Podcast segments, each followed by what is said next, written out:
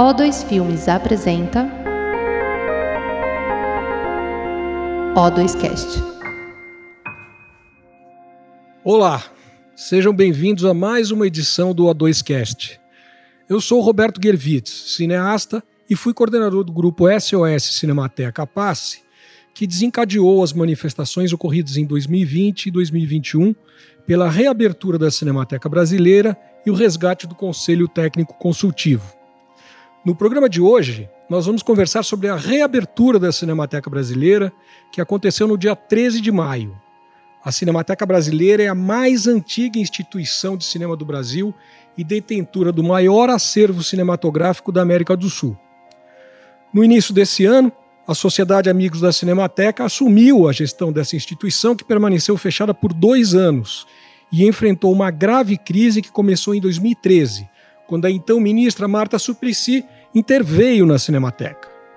Para conversar sobre as expectativas e projetos dessa nova gestão, nós vamos receber a Maria Dora Mourão, diretora-geral da Cinemateca Brasileira, e Carlos Augusto Calil, presidente do Conselho Administrativo da Cinemateca. Dora e Calil, sejam bem-vindos ao 2Cast. Vamos começar o programa com uma breve introdução para quem nos escuta. Vocês poderiam falar um pouco sobre a trajetória profissional de vocês e a relação que tem com a Cinemateca? Eu? Bom, pode ser. Primeiro, obrigado pelo convite para falar nesse na, no O2 Podcast. Bom, a minha trajetória é, vinculada à Cinemateca começa pelo fato de eu ter sido aluna do curso de cinema da USP e, como aluna, nós tínhamos que assistir filmes nas aulas de história do cinema, cinema brasileiro e tal, e esses filmes vinham da Cinemateca. É, e também já um certo afeto pela Cinemateca, não só pelo fato de ter feito parte da minha formação, porque também o Paulo Emílio Sales Gomes, que foi um dos fundadores da Cinemateca Brasileira, foi meu professor. E eu, menina, diante de um senhor já com um nome respeitado e ele sempre muito gentil com a gente. Então, realmente foi criando um vínculo forte com a Cinemateca. Mas, de fato, eu comecei a, a, a, a me envolver diretamente com a Cinemateca faz uns 20 anos, mais ou menos, quando eu fui convidada para ser membro do conselho consultivo da Cinemateca, consultivo, mas que era um conselho muito forte, porque tinha todo o respeito do então Ministério da Cultura e um conselho que decidia a direção da Cinemateca. O Ministério da Cultura só referendava.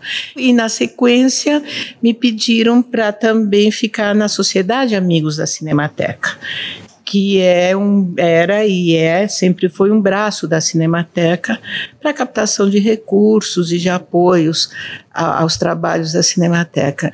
E agora, até hoje, estou aqui e agora com essa reviravolta da SAC ter sido aprovada como a, a, a, gestora da Cinemateca a partir de um edital que o governo federal fez e eu, depois também de uma eleição feita pelo Conselho de Administração, agora eu estou dirigindo a Cinemateca.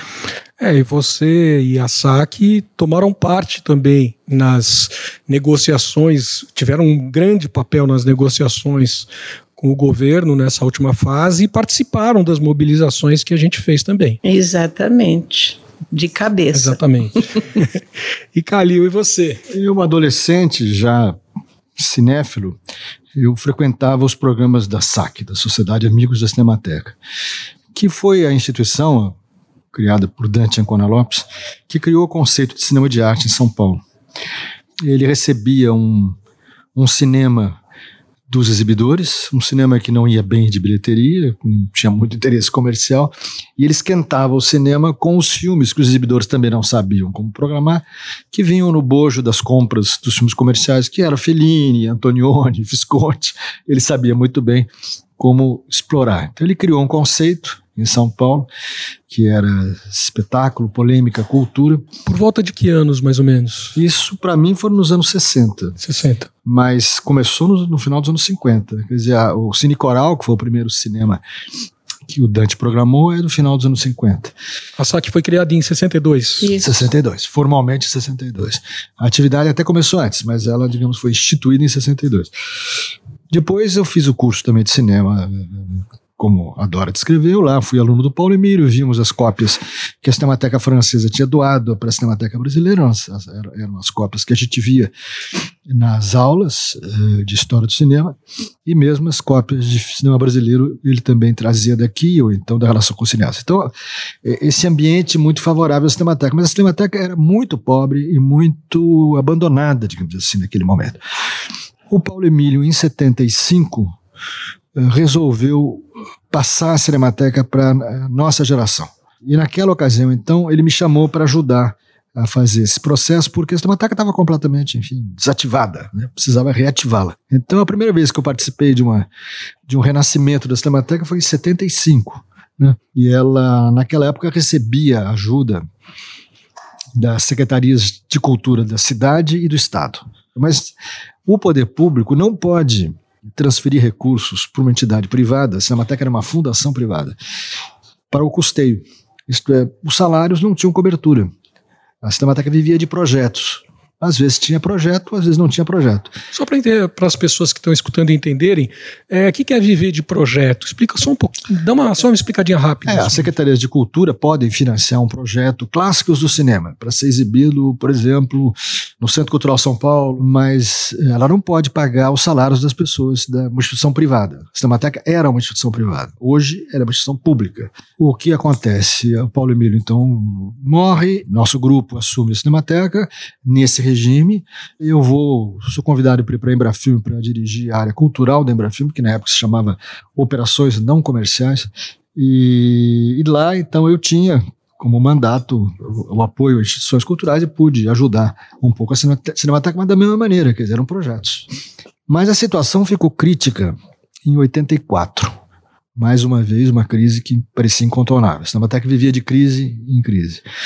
Em 84 aconteceu um pequeno milagre no final da, da, do regime militar, em 84, graças, é claro, a todo um trabalho importantíssimo que foi feito pelo Aloysio Magalhães e equipe dele, o governo federal abriu a possibilidade de absorver instituições privadas e torná-las públicas, mas com uma grande sabedoria que hoje não existe mais que essas instituições eram uma parceria público-privada, porque elas eram, foram criadas pela sociedade e precisavam de fundos. Então o governo dava, oferecia recurso para manutenção, mas ela tinha autonomia, as instituições tinham autonomia para buscar projetos e para desenvolver sua política, os conselhos tinham autonomia, como a Dora acabou de dizer.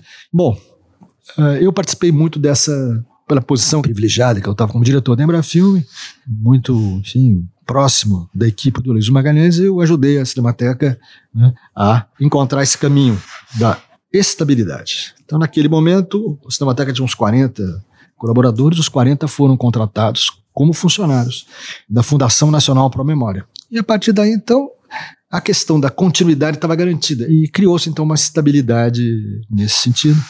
Quando eu fui diretor, as duas coisas que eu basicamente me, me dediquei foi primeiro criar um, uma relação da Cinemateca mais forte com a cidade, porque a Cinemateca não tinha uh, programação. Então a gente uh, alugou aquele cinema que hoje é o Cine Sala, ali em Pinheiros, na rua Fradique Coutinho, e ele recebeu um patrocínio através da SAC do Banco Nacional e criou a Sala Cinemateca, onde a gente fazia ciclos e tal, e foi realmente muito interessante, porque tem uma geração até hoje que lembra que viu certos filmes lá, enfim, certos ciclos lá, certos autores. Então, eu lembro. É, então, e ela dava recursos para a Cinemateca, ela trazia alguma coisa como 100 mil dólares por ano de receita para a Cinemateca, não só de bilheteria, de patrocínio de bilheteria. E a outra coisa que eu me incumbi na época foi de buscar uma sede definitiva, então foi nessa época que a gente descobriu aqui o, o Matadouro encaminhou a Cinemateca para o Matadouro. Foi uma das coisas mais importantes que eu fiz na época. Na sua época, você já desenvolveu um projeto né, para o restauro? Ah, sim, sim, não começou na minha gestão.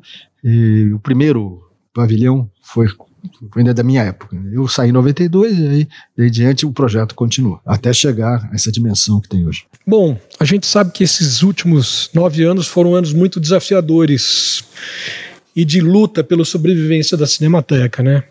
A gente viveu um período de total indefinição e problemas agudos, né?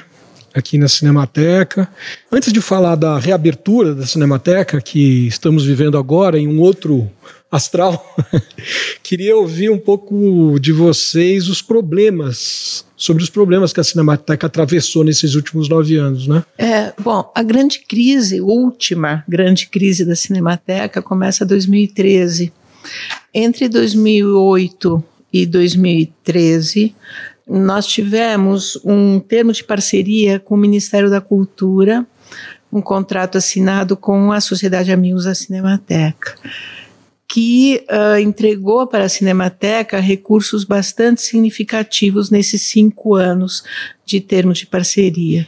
A Cinemateca cresceu bastante nesse período, com, foram desenvolvidos com o dinheiro desse termo de parceria é, 20 planos de trabalho entre restauro, difusão, cuidados com acervo, tanto fílmico quanto de documentos, enfim, 20 projetos. É, fora outros projetos financiados via Lei Rouanet, enfim, Petrobras, BNDES, Itaú Cultural, enfim. Então foram cinco anos de vacas gordas é, a ponto de a Federação Internacional de Arquivos de Filmes, a FIAF, que congrega todas as cinematecas do mundo, em 2011 considerou a Cinemateca Brasileira uma das melhores e principalmente o seu laboratório de restauro foi considerado entre os cinco é, melhores e de maior produção entre todas as cinematecas. Aí, no comecinho de 2013, é, por questões difíceis de explicar, porque na verdade elas são inexplicáveis, há um corte abrupto do interesse é, do MINC pela Cinemateca. Você citou o nome da então ministra, Marta Suplicy, que demitiu sumariamente o diretor da Cinemateca, cortou as relações com a Sociedade Amigos da Cinemateca e a partir desse momento a Cinemateca entrou numa ladeira abaixo, porque não havia mais recursos, não havia mais nenhum interesse pela Cinemateca. E ao perder o interesse do governo, criou uma crise muito grande. E então, nesses anos todos, foram indicados alguns diretores, mas sem recursos adequados. Então, o máximo que se conseguiu foi manter a Cinemateca aberta, mas sem grandes projetos.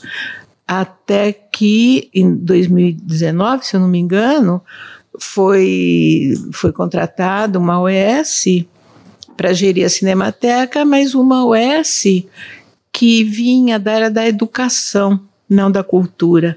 E ela estava vinculada ao Ministério da Educação. Então foi muito complicado, porque pessoas eh, que não eram da área da cultura, vinculadas à área da educação, não souberam muito bem como fazer com a área da cultura e o que fazer com a Cinemateca. Em 2016, chegou até a ter um incêndio né, na Cinemateca? Teve um, um incêndio uh, que foi uh, do nitrato. O nitrato é um material que entra em combustão, ele pega fogo sozinho, e a Cinemateca tem um acervo em nitrato, que são filmes antigos. O nitrato era um material utilizado para filmagem até os anos 40, começo dos 50 mais ou menos. Mas em 2016, uma parte desse acervo pegou fogo e destruiu por volta de mil rolos eh, de filmes em nitrato.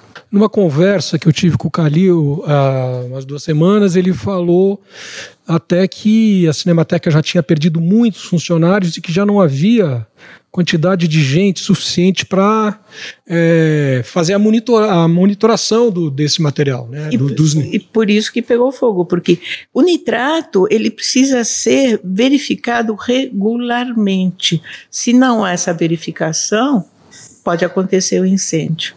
E foi o que aconteceu. Não tinha é, é, é, o número de funcionários suficiente na Cinemateca naquele período e acabou acontecendo o que aconteceu.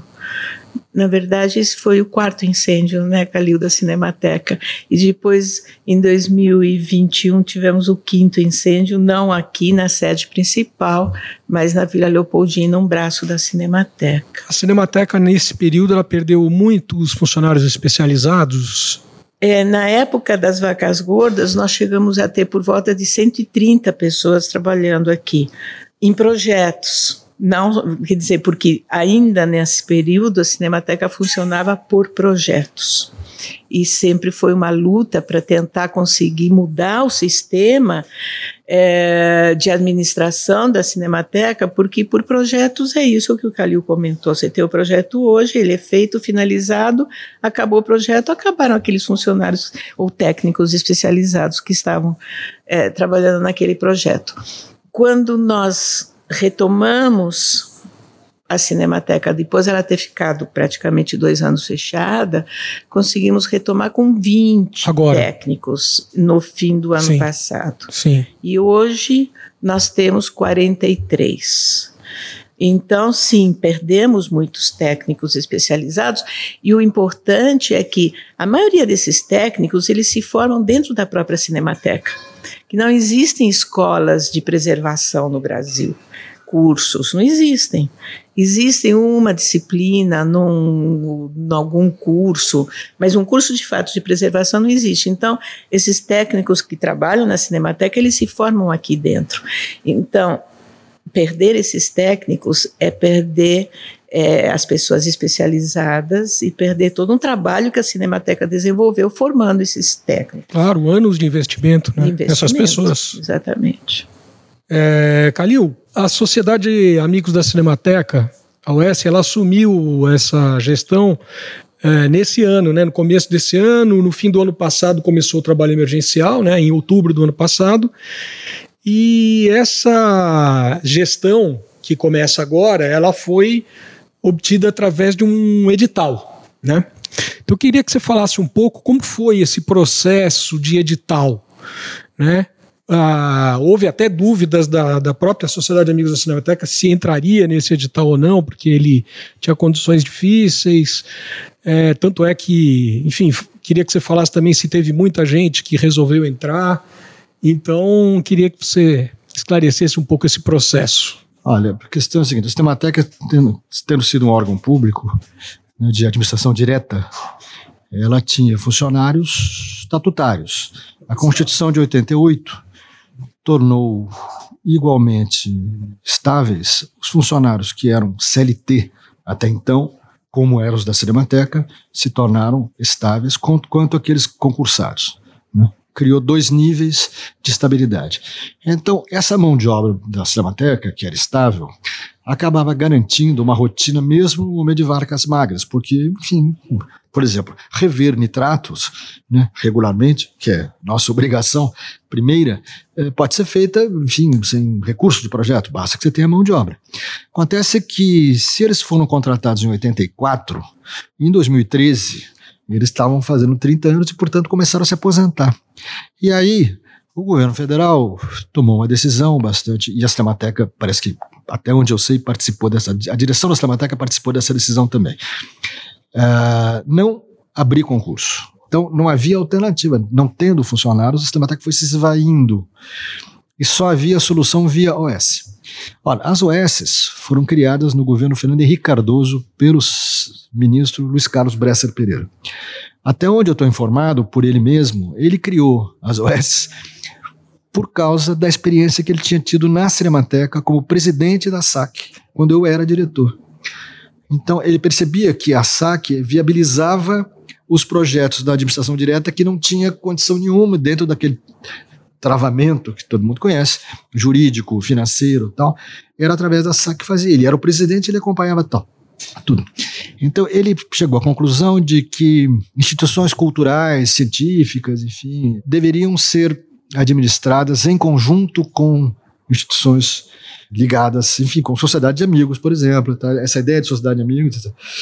Só que quando o PT assumiu, uh, ele declarou que aquilo era privatização da gestão pública e entraram com uma arguição de constitucionalidade no Supremo Tribunal Federal contra as OS.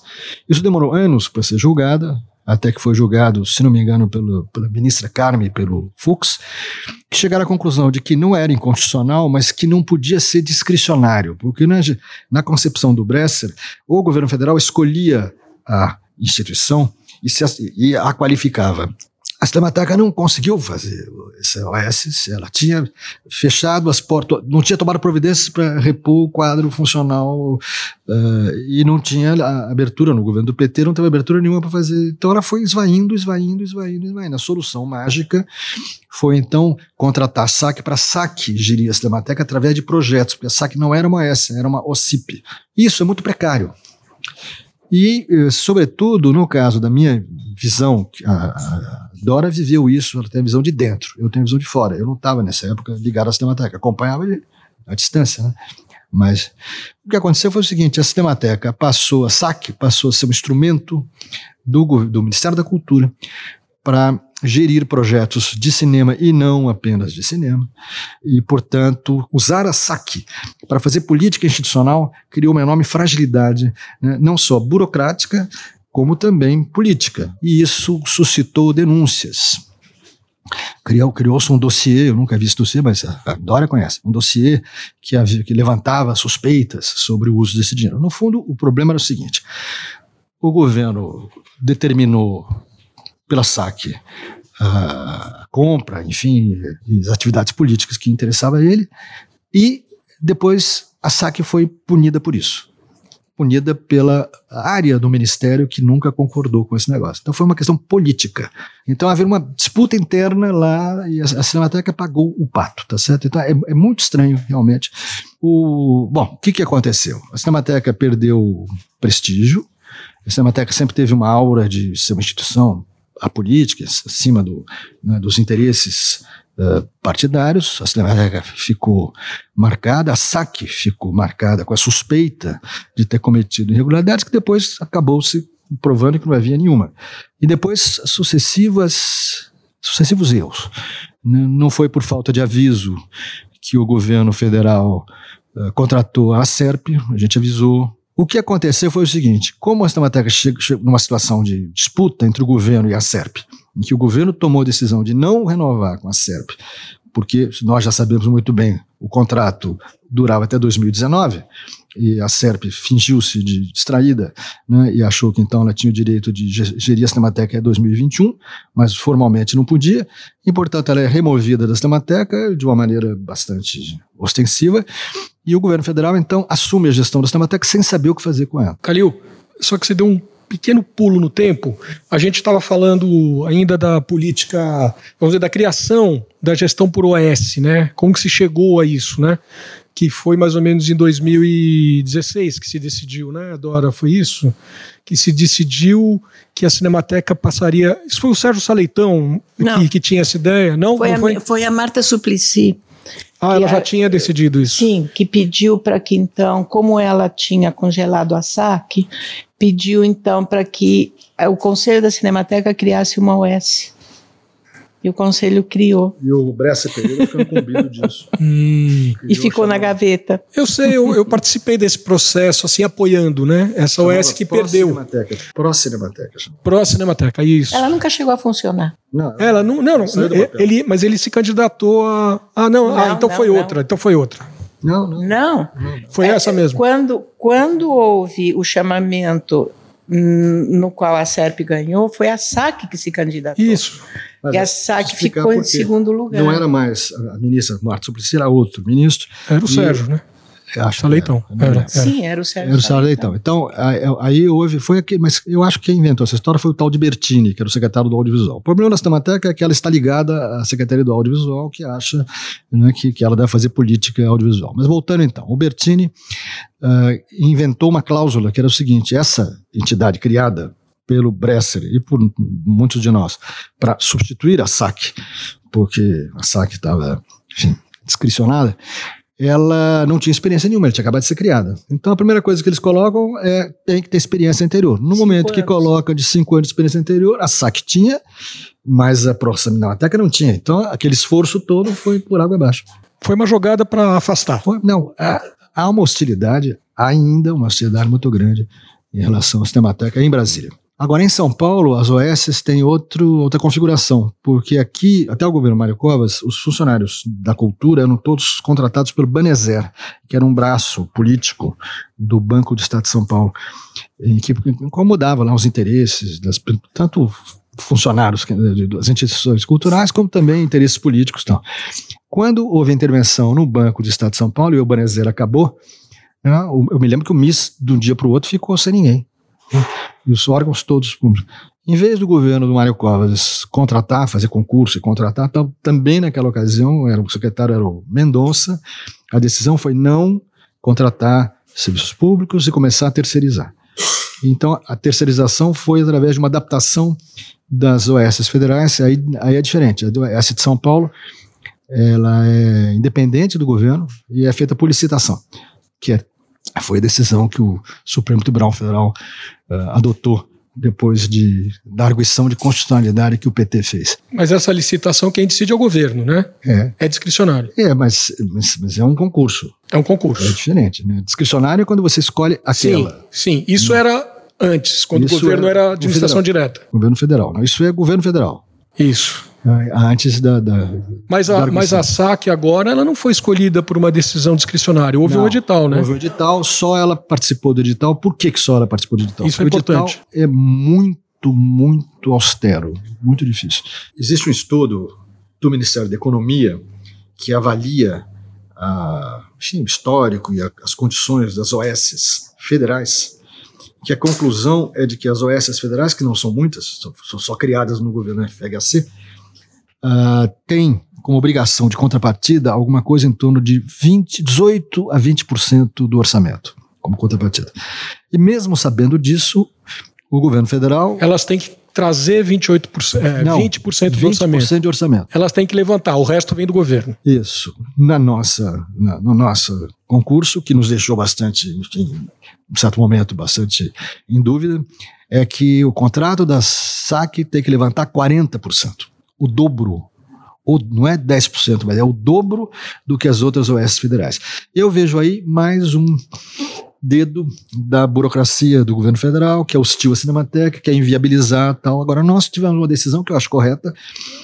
Ou a gente entrava, ou a gente desaparecia, porque a Cinemateca não tinha mais resgate possível, tá certo? E a gente arriscou e a gente está aqui e a gente vai atrás dos 40% e se puder em algum momento essa questão ser revista em outras condições políticas, vamos rever. Mas, entendeu? Não havia, era pegar ou pegar, entrar ou entrar. Foi um ato de coragem e de ousadia também. É. Mas sim, fundamental, né? Eu acho. Fundamental, fundamental. Sim, fundamental. senão porque, não sabemos onde a Cinemateca Porque a questão parar. da Cinemateca, que, que, a gente sempre, que eu sempre falo, é a questão da autonomia. A SAC agora, como OS, tem uma razoável autonomia de gestão. Isso é fundamental para a Cinemateca. Ela não pode ficar na dependência de sinais e ordens vindas vindas de Brasília, que não sabe nada sobre cinemateca, não entende nada, enfim, se interfere o tempo inteiro. Então ela tem uma razoável autonomia, porque tem uma governança muito mais né, sólida do que tinha a OCIP. Né? Essa governança, você faz parte dela, é o tal conselho administrativo, que tem membros do governo, mas tem membros da sociedade que estão ali né, zelando para que a, a Cinemateca tenha condições de se desenvolver, tá certo? Segundo a lei. E é uma gestão por cinco anos, né? Seu contrato é por cinco anos. Sim, isso é bastante importante. É, Dora, como que a, a SAC, OS, encontrou a Cinemateca ao assumir? Tanto no que diz respeito às instalações quanto ao acervo que estava aqui. Quando a SAC assume. Que foi agora em janeiro, né? Foi em janeiro. É, ganhou um belo presente, que foi o um incêndio no braço da Vila Leopoldina. Então, você imagine a nossa felicidade, né? Mas é, na matriz Vila Clementino, é, sim, nós encontramos uma série de problemas, porque você imagina um lugar de guarda de acervo, um lugar de equipamentos sofisticados de restauro, ter ficado uh, fechado, sem que nenhum técnico tivesse tido a possibilidade de acessar esse equipamento, as coisas se deterioraram. É, nesse período de fechamento, houve sim a contratação de vigilância, limpeza, é, climatização, Jardinagem. jardinagem. Então, assim, o espaço. Pagamento das contas que estavam atrasadas de luz e água. né? Luz, água, sim. Então, o espaço, ele foi relativamente bem cuidado. Mas a parte interna, que é a alma do trabalho da Cinemateca, ficou é, trancado, literalmente trancado. Então, quando nós entramos, a, a, primeira coisa, obviamente, que foi feita foi um grande diagnóstico da situação. O acervo climatizado, as matrizes na grande geladeira, podemos dizer que não sofreram muito, porque a climatização se manteve, então não houve nenhum problema grave. O problema mais grave foi no laboratório, porque chovia fora e chovia dentro, porque tinha goteiras que não eram goteiras, eram enxurradas mesmo de água que entravam no laboratório, onde estão os equipamentos altamente sofisticados de restauro. Esse sim foi um problema importante. Os nossos técnicos uh, foram, estão ainda fazendo a avaliação e retomando o, o, o funcionamento desses equipamentos pouco a pouco, porque o telhado começou a ser consertado só agora. Então, uma vez o telhado consertado, o laboratório vai poder ser colocado em ordem, e aí que a gente então vai terminar de ver se realmente uh, temos graves problemas em, em algum equipamento. Até agora, o que foi visto, os equipamentos foram voltando a funcionar pouco a pouco, é, porque nós temos técnicos muito bons bom, de, enfim, o problema do telhado não foi só em cima do laboratório, foi em toda a extensão do, do, de um prédio, onde também tem guarda de acervo. Havia fortes manchas de umidade, né? Sim, Eu por vi causa, fotos. por causa justamente do, do, da, da, da, das goteiras, da chuva que entrava. Então, molhar o chão todo molhado, o carpete totalmente molhado. E, obviamente, que esse mofo, ele acaba interferindo também nos equipamentos. A climatização, se na, na grande geladeira ela não, não criou grandes problemas, em outros lugares sim, porque o que essas pessoas da empresa de climatização, que não é uma empresa especializada em acervo, obviamente, fez no laboratório, por exemplo, eles deixaram o ar extremamente gelado, extremamente gelado. Isso condensou e criou mofo nos equipamentos. Então, lógico, se não havia nenhum técnico especializado para dizer, não, não, o ar aqui não pode ser 10, tem que ser 15, eles se preocuparam em manter frio, frio, para não dar problema, só que daí trouxeram outros problemas. Enfim, tudo isso demonstra como a falta do, da, da, da, do funcionário especializado ela é importante. Uh, na parte de documentação também não houve graves problemas, mas a deterioração aconteceu de maneira geral porque foram praticamente dois anos fechado e antes dos dois anos fechados vindo, vindo de uma crise importante. Mas uh, ainda vocês não têm uma noção do que aconteceu nos filmes de acetato, por exemplo? Vocês já têm uma noção? É, como eu disse, as matrizes parece que não houve graves problemas. E nas cópias, aí sim, algumas coisas aconteceram, mas esse diagnóstico ainda é, já tem, a gente já tem, enfim, um relatório que vai ser apresentado para o conselho com alguns números, mas ainda é um trabalho que nós não temos uma equipe grande o suficiente para fazer o trabalho com uma rapidez e é um trabalho de formiguinha, porque você tem que abrir lata por lata, olhar como está dentro.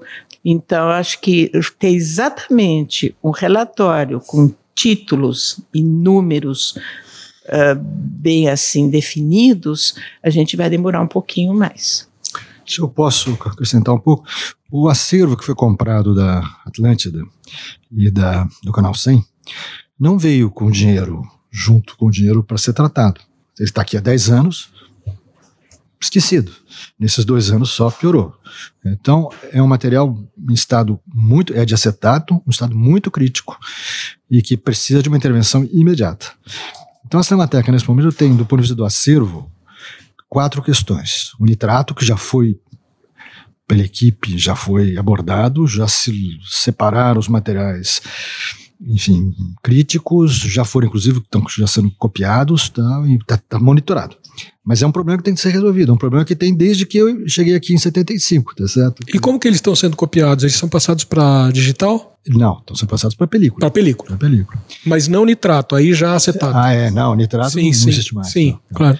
Estão fazendo o que precisa ser feito. Perfeito. Então nós temos que enfrentar o nitrato, que nunca foi enfrentado. Mesmo no momento das vacas gordas, nós não enfrentamos o problema do nitrato. Então agora é hora da Cinemateca voltar às suas funções específicas, né, e, enfim, incontornáveis, né, como abordar o acervo de nitrato. Agora, a questão do canal 100. Só uma coisinha: o acervo de nitrato da Cinemateca é o maior do Brasil, né? É, porque todo, quando eu era diretor, tudo veio para cá, porque o laboratório se criou aqui, o Rio de Janeiro, a Cinemateca do MAN, a, o grupo de preservação da UFMG, de Pernambuco, do Rio Grande do Sul, que eram ligados ao Centro de Pesquisadores Brasileiro, mandaram todos os nitratos para cá, porque o nitrato não só era, ameaçava né, os lugares onde estavam, né, eu me lembro do Cosme querendo se livrar daquilo e mandou tudo para cá. E, e, a gente aceitava porque se o laboratório mantivesse enfim, uma constância, ele tinha condição de ir processando e resolvendo os problemas. Então todo o nitrato brasileiro convergiu para cá. E agora, outra questão que eu acho muito importante é que nós temos que enfrentar o problema da Atlântida e o problema da, do, do Canal 100. Pra você ter ideia, o Canal 100 nem foi catalogado completamente. Nossa, são muitos filmes. Ah, não, são milhares, são 10 mil, não sei. Nossa. Os números estão chegando aqui. Além disso, tem as cópias que sobreviveram ao incêndio, à enchente e ao incêndio lá na Leopoldina, que foram trazidas para cá e estão sendo agora analisadas. É, é, um pouco de loteria, porque lá escapou da água, foi, aliás, é, é, a descrição é terrível, porque eles fizeram, os funcionários da Temateca fizeram um resgate da, da enchente, separaram o material, e aí não teve continuidade, veio um incêndio e, aquilo que salvou a enchente, o incêndio liquidou. Então é uma espécie de marcada para morrer. Tá Pá de cal. Pá de cal. Isso tudo é muito dramático. Então agora nós temos um trabalho enorme financeiro e mesmo que é equacionar o tratamento do canal 100 e do, do, além do nitrato, entendeu? além das obrigações que a Cinemateca tem normalmente, esses, esses materiais, o Goulart de Andrade, tudo que foi comprado não foi tratado. E isso é uma tarefa gigantesca. E que vai ter que, é, para que isso se realize, vai, vai ser através de projetos, né? Não tem outro jeito. Não tem outro jeito. Que já estamos fazendo. Já estão fazendo. do projeto do nitrato. Sim, o, o, primeiro grande projeto que foi feito foi exatamente o de nitrato, que é justamente para é, acabar com esse problema de tantos anos. Não para jogar fora o nitrato no lixo, absolutamente, mas para tratar o nitrato, passá-lo para acetato e depois fazer a digitalização para que esses filmes possam ser é, colocados é, publicamente. Você está né? dizendo que foi feito no sentido de elaborar o projeto, os recursos ainda não foram levantados, né? É, nós já temos sim um, um, uma conversa, já temos a Lei Rouanet aprovada, já temos o PRONAC, já temos uma conta aberta e temos uma conversa bastante avançada com o Instituto Cultural Vale. Que maravilha. E outros projetos que nós estamos agora finalizando, um deles é Canal 100, é, para colocar nos, nas outras leis de incentivo, como o PROAC em São Paulo, que está aberto, e novamente Le Rouanet, obviamente. É, só para quem não conheceu, o Canal 100 eram filmetes é, de mais ou menos 3 minutos, 5 minutos, que passavam nos cinemas antes dos filmes. Eles eram feitos pelo dirigidos pelo Carlos Niemeyer, com grandes câmeras, câmeras de cinema, assim, caras incríveis, e era lindo, linda a filmagem do futebol, era assim um balé, porque eles filmavam um pouco em câmera lenta, então a gente via bem o, o gestual dos jogadores, as jogadas. Tele, tele com câmera lenta. É, tele com câmera lenta. Então era, um, era, um, era maravilhoso. Eles filmavam com mais de uma câmera, filmavam com acho que três câmeras e era demais. Elas Grande. Ficavam, elas ficavam no nível ali, o Maracanã, antes de ser destruído na Copa do Mundo, tinha um fosso. Lembra Isso. disso? Sim, fosse. Então a câmera era colocada no nível do fosso. Sim. Então era a tele em câmera lenta e a partir do nível do chão. Sim. A- Pegava as pernas dos a- jogadores. Cabeças. Sim, era realmente muito bonito. Um balé, como você disse. É, o, o- um dos grandes fotógrafos que se formou no Canal 100, e começou no Canal 100, foi o César Charlone. O César Charlone trabalhou um pouco no, no Canal 100. É, mas, enfim, é, isso é só um parênteses, para que quem não sabe o que é Canal 100 saber. É uma coisa maravilhosa. E então, por isso que a gente precisa desenvolver um bom projeto para que isso volte a ser conhecido pelo Sim, público, sim. porque realmente é um momento especial do cinema brasileiro. Porque é cinema. Sim, Era puro, cinema, cinema, puro. é. E as pessoas adoravam no cinema. ah, Quando chegava, quando não passava Canal 100, era uma decepção. Pô, esse filme não tem Canal 100? E o patrocínio era da Caixa Econômica Federal. Isso. Sei se você Isso, exatamente. pagava essa conta. né? Sim. Bom, é, Dora, como que se divide a gestão da Cinemateca? Quais são as coordenadorias e departamentos? Bom, primeiro nós somos três diretores: é, diretoria geral, a diretoria técnica e a diretoria administrativa financeira. Então, esses três diretores são os que comandam. Depois, vinculada à diretoria técnica, há as coordenações de áreas específicas, como, por exemplo, difusão, laboratório, acervo, atendimento, todas as áreas nas quais a Cinemateca é, é, é, trabalha e desenvolve as, su- as suas atividades, é, cada área ela tem uma coordenação. E essas áreas estão vinculadas diretamente à diretoria técnica e a diretoria geral, obviamente, tem a função do, do todo. E a diretoria administrativa financeira, que é a que cuida do dinheiro. E há o conselho administrativo também. Pois é. E a, a governança é muito importante. A diretoria administrativa financeira está introduzindo, já introduziu praticamente, uns sistemas de controle né, bastante restritos e que são necessários. né. Então, a Cinemateca hoje tem um aparato né, que eu diria que a imuniza de. E que nunca teve. E que nunca que nunca teve. Porque também nunca fomos OS. E as OS, elas têm, elas por lei, são obrigadas a ter uma determinada estrutura, eh, que então, além da diretoria, tem o conselho de administração, que é deliberativo. Então, é o conselho formado por representantes do governo, que são minoria, são só três, e ao todo são 11 pessoas, eh, com representantes da sociedade civil, das entidades vinculadas ao cinema, um representante dos funcionários da Cinemateca e representantes, pessoas de notório saber. Então, são 11 pessoas, das quais o Calil é presidente eh, e o você, Gervitz, é membro do conselho, representando uma das, das entidades de cinema, que é a APACE. É, eu queria saber, assim, vocês falaram já de alguns dos projetos prioritários da Cinemateca, de restauro, né? Vocês falaram Canal 100, as chanchadas, o nitrato que já está sendo encaminhado. É, em outras áreas, por exemplo, a difusão, é, como que a- está funcionando? Então, a difusão, a gente eh, tem já eh, algumas coisas pensadas. eh, por exemplo, a mostra de filmes do Alain René, que é o centenário, mostras de filmes da própria eh, Cinemateca, também em parcerias. Né? Eh, a gente está pensando também muito em parcerias, porque é importante a Cinemateca não olhar só para dentro dela mesma, ela também dialogar e, e ter parceiros. Então, além das mostras, também ter acordos com os festivais. Então, já tivemos uma reunião com o Festival de Curtas, aqui no Fórum, que é um dos grandes festivais do Brasil. Ah, vai acontecer aqui na Cinemateca o festival. O outro festival que começa agora é o Inedit, festival de fi- filmes musicais e que também vai acontecer aqui. A sede principal vai ser a Cinemateca. Então, estamos nos abrindo para que essas, esses eventos voltem.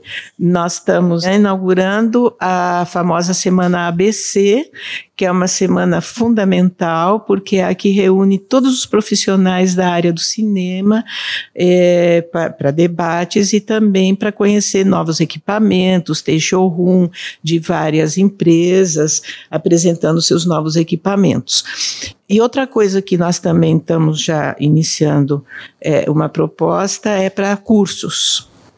É, oferecer cursos, cursos é, de atualização profissional, por exemplo, nós temos todas as condições de fazer isso, e cursos também de é, é outros, enfim, cursos mais gerais, para um público mais amplo, é, de seu história do cinema, coisa assim que a Cinemateca sempre fez e sempre com muito sucesso, porque inclusive os próprios funcionários da Cinemateca sempre fizeram esses cursos também, que é para se atualizar, né? Trocar ideias é importante. Então, a, toda essa parte de cursos também está começando a ser é, desenvolvida. Beleza. Calil, Quais são as tuas expectativas em relação à retomada do Conselho Técnico Consultivo, que foi um que, que teve o seu passado, como já foi colocado aqui, na doação né, da, de 1984, que previa-se um conselho, que era um conselho mais forte, né, deliberativo mesmo, é, e hoje uma, com a mudança para uma OS, isso se tornou diferente. Esse conselho tem uma nova característica. Você continua achando que ele é igualmente importante? Não, ele tem. Agora a configuração é diferente, porque o conselho da Cinemateca, antes de ser OS, era um conselho que vinha, enfim, das salvaguardas, né? Lá de 84, que juntava a sociedade civil e é, membros do poder público, não só do governo federal, do governo do estado, do município, etc e que tinha o caráter, como a Dora já mencionou aqui, importante, de era deliberativo.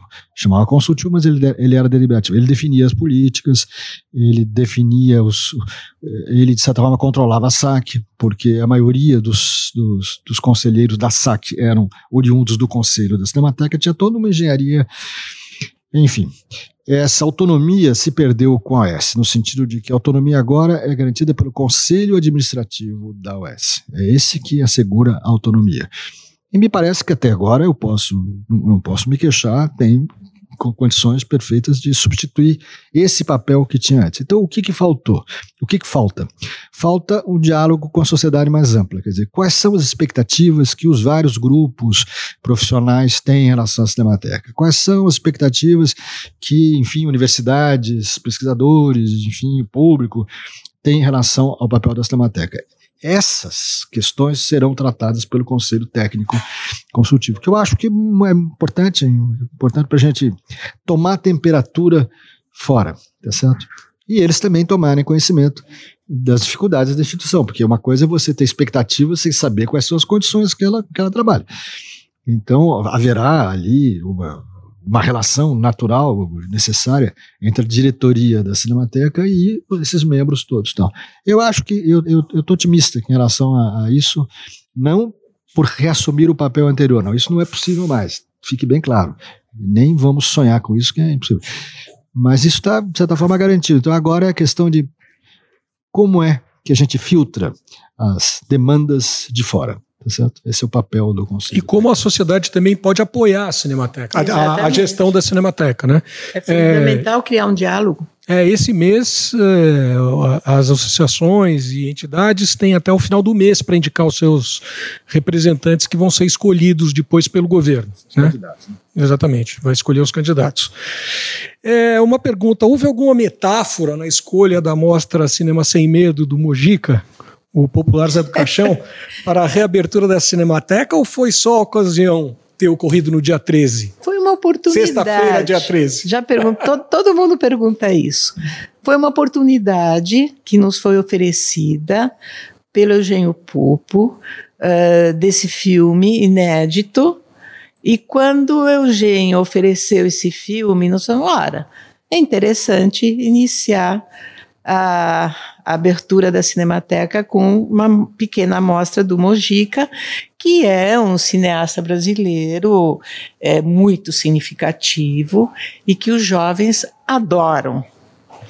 E a nossa ideia inicial era reabrir a Cinemateca meados de maio. Nós pensamos em reabrir a Cinemateca com a Semana ABC, mas a Semana ABC mudou a data, ela puxou a data para o fim do mês. Nós falamos, bom, vamos reabrir com alguma coisa antes. E aí veio a oportunidade do, do Eugênio Pupo nos oferecer o filme. Ué, com o Gica na mão, querendo reabrir meados de, ma de maio, dia 13, sexta-feira, foi o ideal. Por acaso, dia 13 era sexta-feira. Isso. É, então. Não, é. E, agora. É, Só não era agosto. Já, já, havia ocorrido alguma amostra do Mujica na Cinemateca? Ah, antigamente sim. Sim, anos havia. passados sim. Havia ocorrido. Sim, sim. Certo. É, Calil, você poderia falar um pouco sobre a parceria estabelecida com o Itaú Cultural Play é, e também com as playlists que, que o IMS, né? Vocês fizeram um acordo com o IMS? Eu acho que esse assunto, quem conhece, eu sei um pouco, mas quem conhece melhor é a Dora, tem a impressão que ela podia falar disso. Eu queria falar só de uma coisa. Nessa reabertura tem um aspecto que não pode passar despercebido, que é um aspecto simbólico. Dia 13, Mojica, filme inédito, tudo isso fala muito próximo das nossas questões. Mas nesse mesmo dia, as salas foram rebatizadas com os nomes de grandes atores populares, e a sala que era do conselho de reuniões passou a ter o nome da Lígia Fagundes Teles. Então houve uma tripla homenagem à Lígia Fagundes Teles, recentemente falecida, que foi durante muito tempo presidente do conselho depois presidente da Cinemateca, presidente do conselho, depois membro do conselho, e o Oscarito e Grande Otelo que passaram a ser os nossos ícones das salas, né? substituindo nomes de patrocinadores que, francamente. E as imagens ficaram lindas lá na frente, ficou muito bonito. Aqui, onde nós estamos, é a sala Lígia Fagundes Teles. Não, não. Ah, não? É a sala grande. Ah, aquela lá embaixo. Tá. Aquela, aquela mesona, mesona, tá certo. Agora, sobre esses detalhes aí de. Eu então, sei um pouco só, acho melhor. Fala um pouco. Não, do IMS nós não. Não, as playlists. Nada. Mas com o IMS nós ainda não temos nenhuma conversa. Uma... Não. não, não, não, não, não. Sim, com, com o Itaú, com, com a plataforma do, do Itaú, eh, já está no ar, inclusive. Eh, nós fizemos uma pequena mostra agora em abril, mas eh, vários dos nossos filmes nós fizemos, acho que foram, são quatro programas, pequenos programas, que vão estar na plataforma até o fim do ano, se eu não me engano. É, que é, são filmes de que época? Isso o Calil tem melhor memória do que eu. São dois que eu saiba, são, agora tem dois programas. Um que é é as pessoas pensam que o cinema antigo não tinha som. A gente sabe que ele era acompanhado por música. As pessoas também acham que o cinema é, não tinha cor. E então a gente selecionou uns filmes que tinham que tinham viragem ou tintura, enfim, que quando foram apresentados eram coloridos. Fez uma seleção e o título é bastante significativo, assim, o cinema sempre foi colorido. Né? Então você tem lá meia dúzia, sei lá, número X de filmes uh, mudos, silenciosos, né, com as cores originais com que eles foram. E outra mostra, uma mostra também bastante interessante, já que vem da televisão. O, a Tupi tinha um programa de um folclorista chamado Alceu Marnar de Araújo, que corria o Brasil com uma câmera de 16mm e documentava coisas, enfim, de indígenas, a cultura popular, a, enfim, plataforma de, de petróleo, enfim. É, ele passeava pelo Brasil, uma espécie de precursor do Amaral Neto, sem ser ideológico como Amaral Neto. Esse material nunca ninguém viu, é um material que, quer dizer, só foi exibido na época da TV Tupi, é, em película, 16mm, então foi uma oportunidade de de dizer, olha, enfim, existe, pode ser objeto de interesse, de pesquisa e tal. E estão em boas condições? Então, porque eles foram restaurados há algum tempo atrás, na época, financiados pela Secretaria Municipal de Cultura. Não, as playlists eu acabei de ver aqui. É, a Cinemateca é, abriu um perfil no Spotify. Então você pode entrar no perfil da Cinemateca no Spotify e lá você ouve músicas que marcaram filmes como Quando o Carnaval Chegar, Deus e o Diabo na Terra do Sol, é, ainda listas com canções de obras estrangeiras de cineastas como Jean-Luc Godard e a Claire Denis. Então, assim, é só você entrar no, no, no Spotify e, é, ir atrás do perfil da Cinemateca Brasileira que você vai ter é, playlists com músicas de filmes. Né? É muito legal. Nacionais e, e estrangeiros. Agora vamos a uma questão sempre apimentadinha. Dora, como que vai se dar o atendimento aos produtores e pesquisadores de imagem, que sempre foi um gargalo delicado na Cinemateca Brasileira? Mas já está se dando. E eu acho que com bastante sucesso, porque ninguém mais está reclamando Ai, muito. Que Nós estamos, obviamente, implantamos uma área específica para isso. Enquanto não tínhamos condições de contratar pessoas eh, específicas para isso, funcionários daqui mesmo eh, já estavam atendendo, tinha uma demanda, demanda reprimida que estava lá guardada na Secretaria do Audiovisual, e assim que nós entramos, ah, jogaram no, no nosso colo, e mais as demandas uh, de pesquisadores e cineastas que estavam esperando que a Cinemateca reabrisse.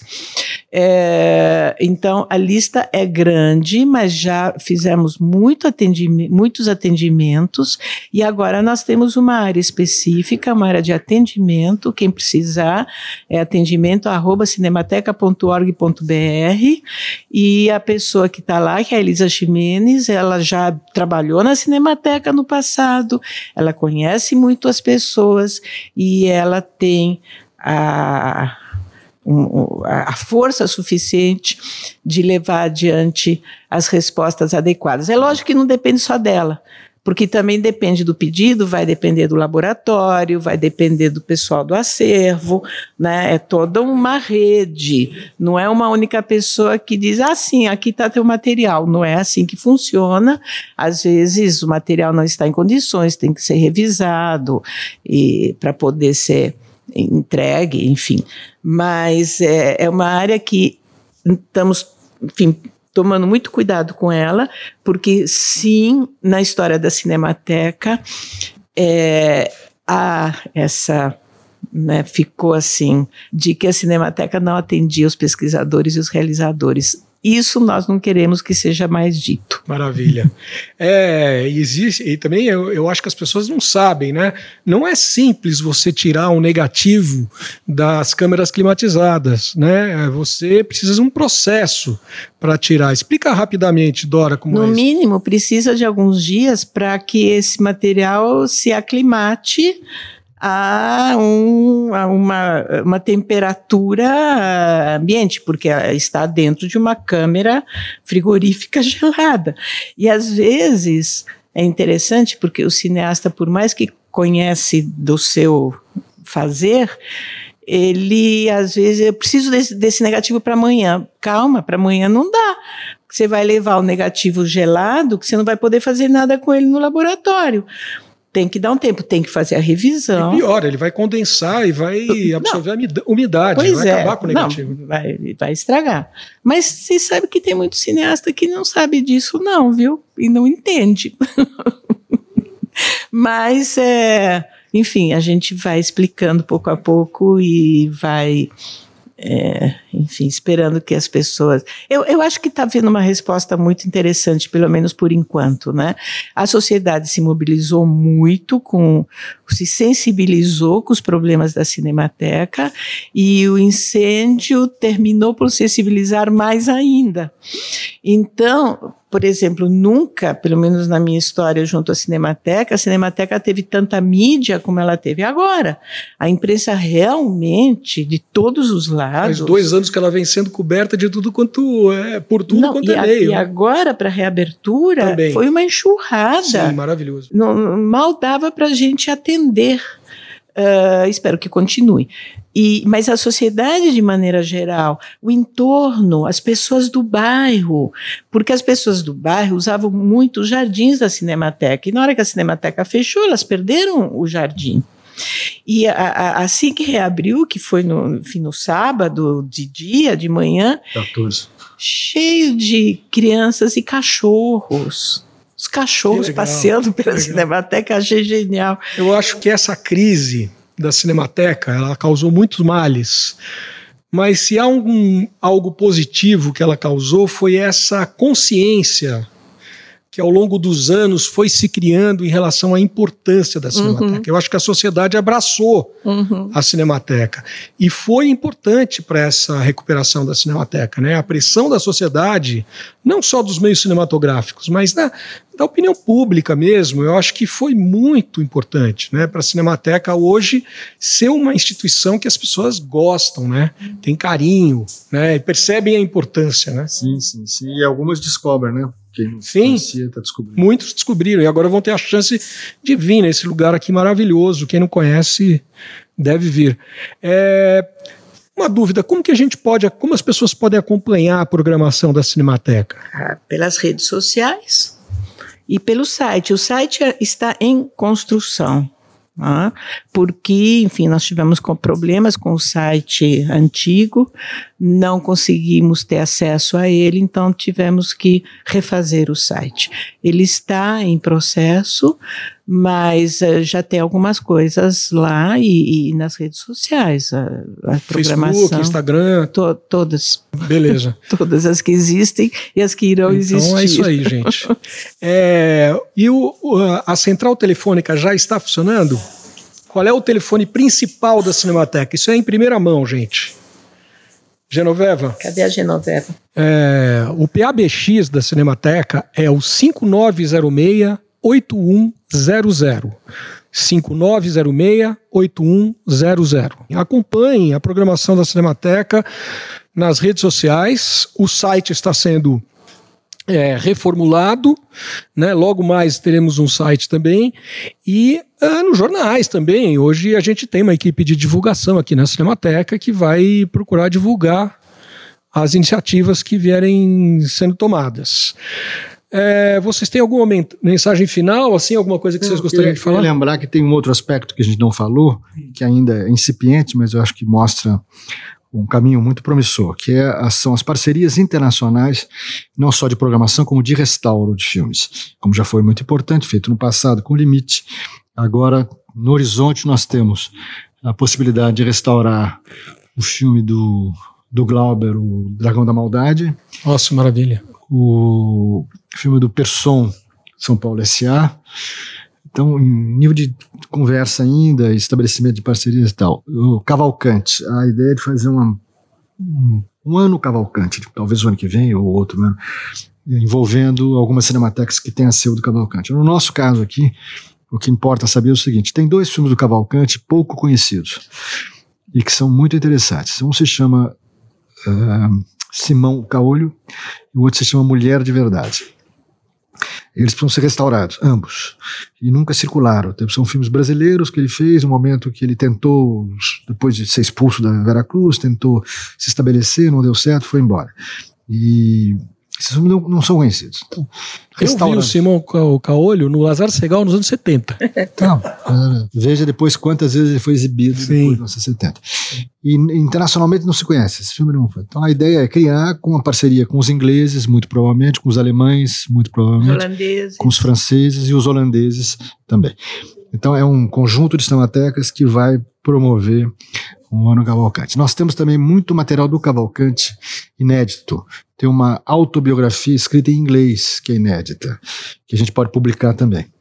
Então, no, no campo da publicação, por exemplo, a gente vai esse ano uh, publicar dois livros. Um sobre um cineasta português, brasileiro português, uh, que do, dos anos 20, desconhecido, absolutamente desconhecido, e o outro é uh, O Mapa de Limite, do Saulo Pereira de Mello, que é um livro que está esgotado há muito tempo, foi feito na, pela FUNAT 78, está sendo revisto em, em profundidade. Né? Ele tinha deixado ba, ba, instruções bem claras. Então, então, até o final do ano, espero que até Socini a gente publique esses dois livros estejam. Né? Então, a ideia de publicação, é, enfim, estudos, é, cineastas tratados com, digamos, com prioridade em termos de projeção internacional e por aí. Uhum. Muito legal, muito legal. Uh, Dora, você tem alguma coisa mais para encerrar? Não, só convidar o, o público a vir, a vir, a, a apoiar, a estar presente nas mostras, nos debates, nos jardins. Fazer piquenique, dá para fazer piquenique aqui. Trazer o cachorro. cachorro, gato, filhos. É maravilhoso, é. É, porque o espaço é muito bonito. É, e vale a, a pena conhecer. Nasceu para ser um espaço vivo, né? Exato. É muito legal. Bom, queria muito agradecer a vocês essa entrevista. Obrigado também aos que ouviram essa entrevista até aqui. É, eu acho que é uma entrevista importante, né? Que é completa, tocamos em muitos assuntos. Então eu queria agradecer a todos que escutaram. Um abraço e até a próxima.